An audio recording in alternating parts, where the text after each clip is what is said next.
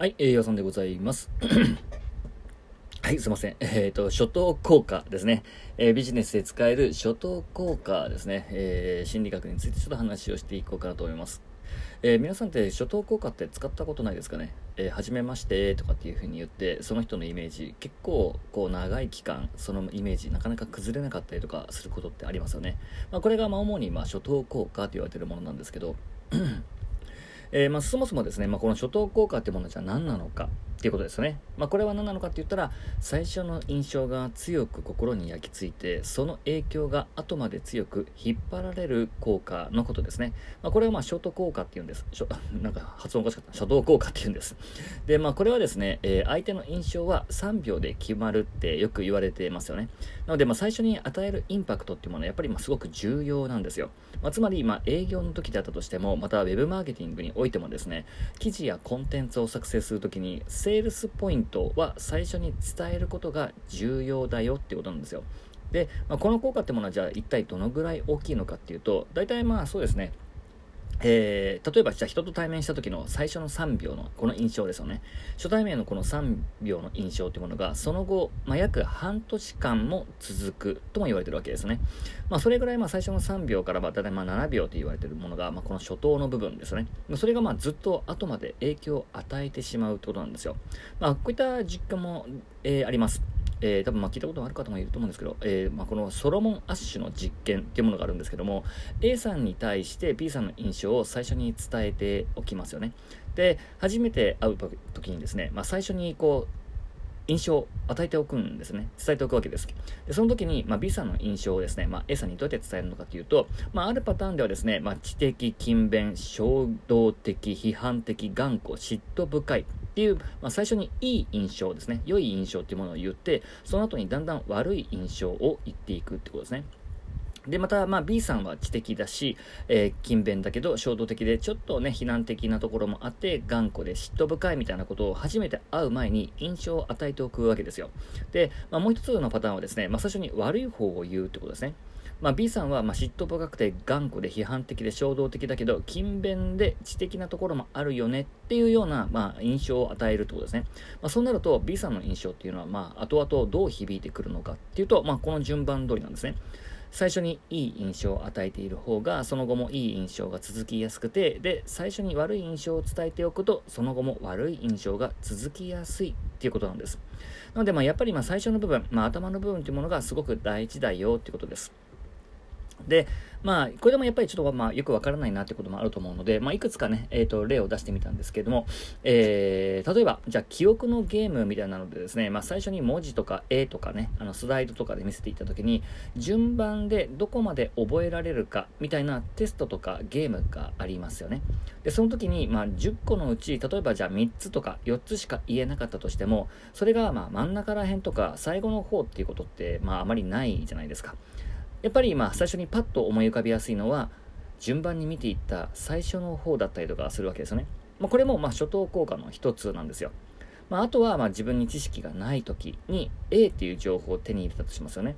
で、まあ、情報とかまあ知識とかを手に入れたとします。で、そうすると、あ、これはすごいなと。なるほど。これはま A ということなんだなっていうふうに思ったりとかするわけです。で、まあ自分が納得した後にですね、また他の誰かから真逆の B という情報を聞いたとしますよね。で、そうなった時に A と B の情報っていうものをフラットに扱うってことがなかなかできないわけですよ。A っていう情報を自分が最初に手に入れて A なんだっていう認識を一度持ってしまうとですねいやその後にまあ違う B という情報とか意見を聞いたとしてもいやいやいやそれ違うよと。それは B が間違えてるよ。A が正しいんだっていうふうにまあ思い込みやすいっていうことになるわけです。まあこれはまあ経験がある方も多いんじゃないのかななんていうふうに思います。まあ、特にまあこれ根拠はないんですけど、まあ、自分が A という情報を刷り込まれてしまっているのでその後に違う B という情報が入ってきたとしてもそれが受け入れにくいってことなんですね。まあでもまあそれも逆にですね、まあ B の方を先に、えー、まあ自分がね、情報として仕入れてしまっていたとしたら、B の方が正しいというふうに思い込むっていうことも全然あり得るってことなんですよ。で、まあ、あとはまあ接客態度の悪い飲食店とかもそうですよね。えー、入店した直後にたまたま最初に接客態度の悪い店員さんに対応された場合っていうものはその後にいくらいい対応されたされたとしてもですねやっぱりまあ悪い印象っていうものはずっとこう引っ張られやすいですよねまあ、それであれば、最初に接客態度のいい店員さんがいて、途中で一回、えー、接客態度の悪い店員さんと接した方が、まだダメージとしては少ないってことなんですよ。まあ、あとはまあさっきお話ししたように、まあ、対人関係のま第一印象もありますよね。まあ、これも同じなわけです。最初のまあ3秒から7秒っていうものが、その後の、えー、半年から、えーまあ3、3年以上と言われているものなんですけど、まあ、だいたい3年以上、まあ、半年以上ですね、まあ、引っ張られるってことがあるわけですよ。まあ、ちょっとまあ特殊なケースとしてはですね、まあ、バイアスリモースっていうまあ対策があるわけですね。まあ、このまあバイアスリモースっていうものはじゃあ何なのかっていうとですね、えー、購入した後とか申し込んだ後に必ず訪れる後悔みたいなものですね。これは多分まあ経験したこともある人が多いんじゃないのかなと思うんですけど、まあ、何か商品を購入した時に、購入ボタン、例えばじゃあ Amazon とかで、まあ、購入ボタンを押してしまった時に、ああ、しまった、買わなければよかったなっていうふうに訪れる後悔のことですね。で、まあこの後悔ってものは、まあもちろんケースバイケースでもあるんですけど、まあ、このバイアスリモースっていうものは必ず訪れやすいっていうものなので、その後に対処するっていうのがすごく大事になるわけですね。例えば、まあ、申し込んだ後に、えー、ファーストコンタクトですね。例えば、じゃあ、コンサルティングのサービスとか、まあ、他のね、何か、えー、教室とかもありますよね。で、そういった、まあ、サービスにお申し込みをしたとして、それが例えば、じゃあ、月10万円だとして、で、まあ、10万円申し込んじゃって大丈夫だったかなっていうふうに、バイアスリモースが訪れた時に、その後しばらく、そのコンサルタントからアプローチがなかったりとかしたら、余計このバイアスリモース高まっていくわけですね。けれど、その時にファーストコンタクトとして、お申し込みありがとうございましたと、ね、すごくしっかり丁寧な対応があって、これから一緒に頑張っていきましょうみたいなのがあったら、このバイアスリーモースなら一気にこれがね、えー、まあ払拭されますよね。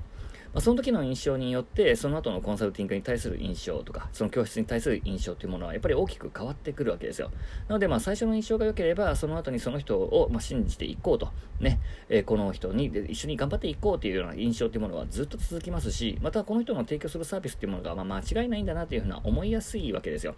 なので、この最初の印象というものが悪いと、この人のことがなんか信じられないなとか、その後に何かコンテンツみたいなことを提供されたとしても、それが仮にね、あの、大したものじゃないっていうふうに、まあやっぱ思い込みやすいわけですよ。これも、まあ、バイアスリモースの対策として、まあ、非常に使える考え方ですね。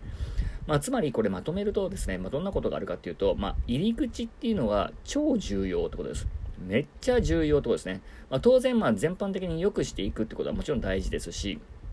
あとはまあピークエンドっていうまあ別の法則もあって、最後も大事っていうのももちろんあるんですけれども、まあ、それらがあったとしても、入り口が重要っていうものはま間違いないので、とにかくま入り口っていうものはま最も気をつけるべき部分っていうものをま意識していただくといいんじゃないのかな、なんていうふうに思います。なので、まあぜひですね、えー、意識して、えー、最初の印象ですね、挨拶とか、ね、えー、洋服とか、えこの辺りをですね、意識してやっていただければいいのかなと思っております。ということで、え今回はこの辺りで終了します。ありがとうございました。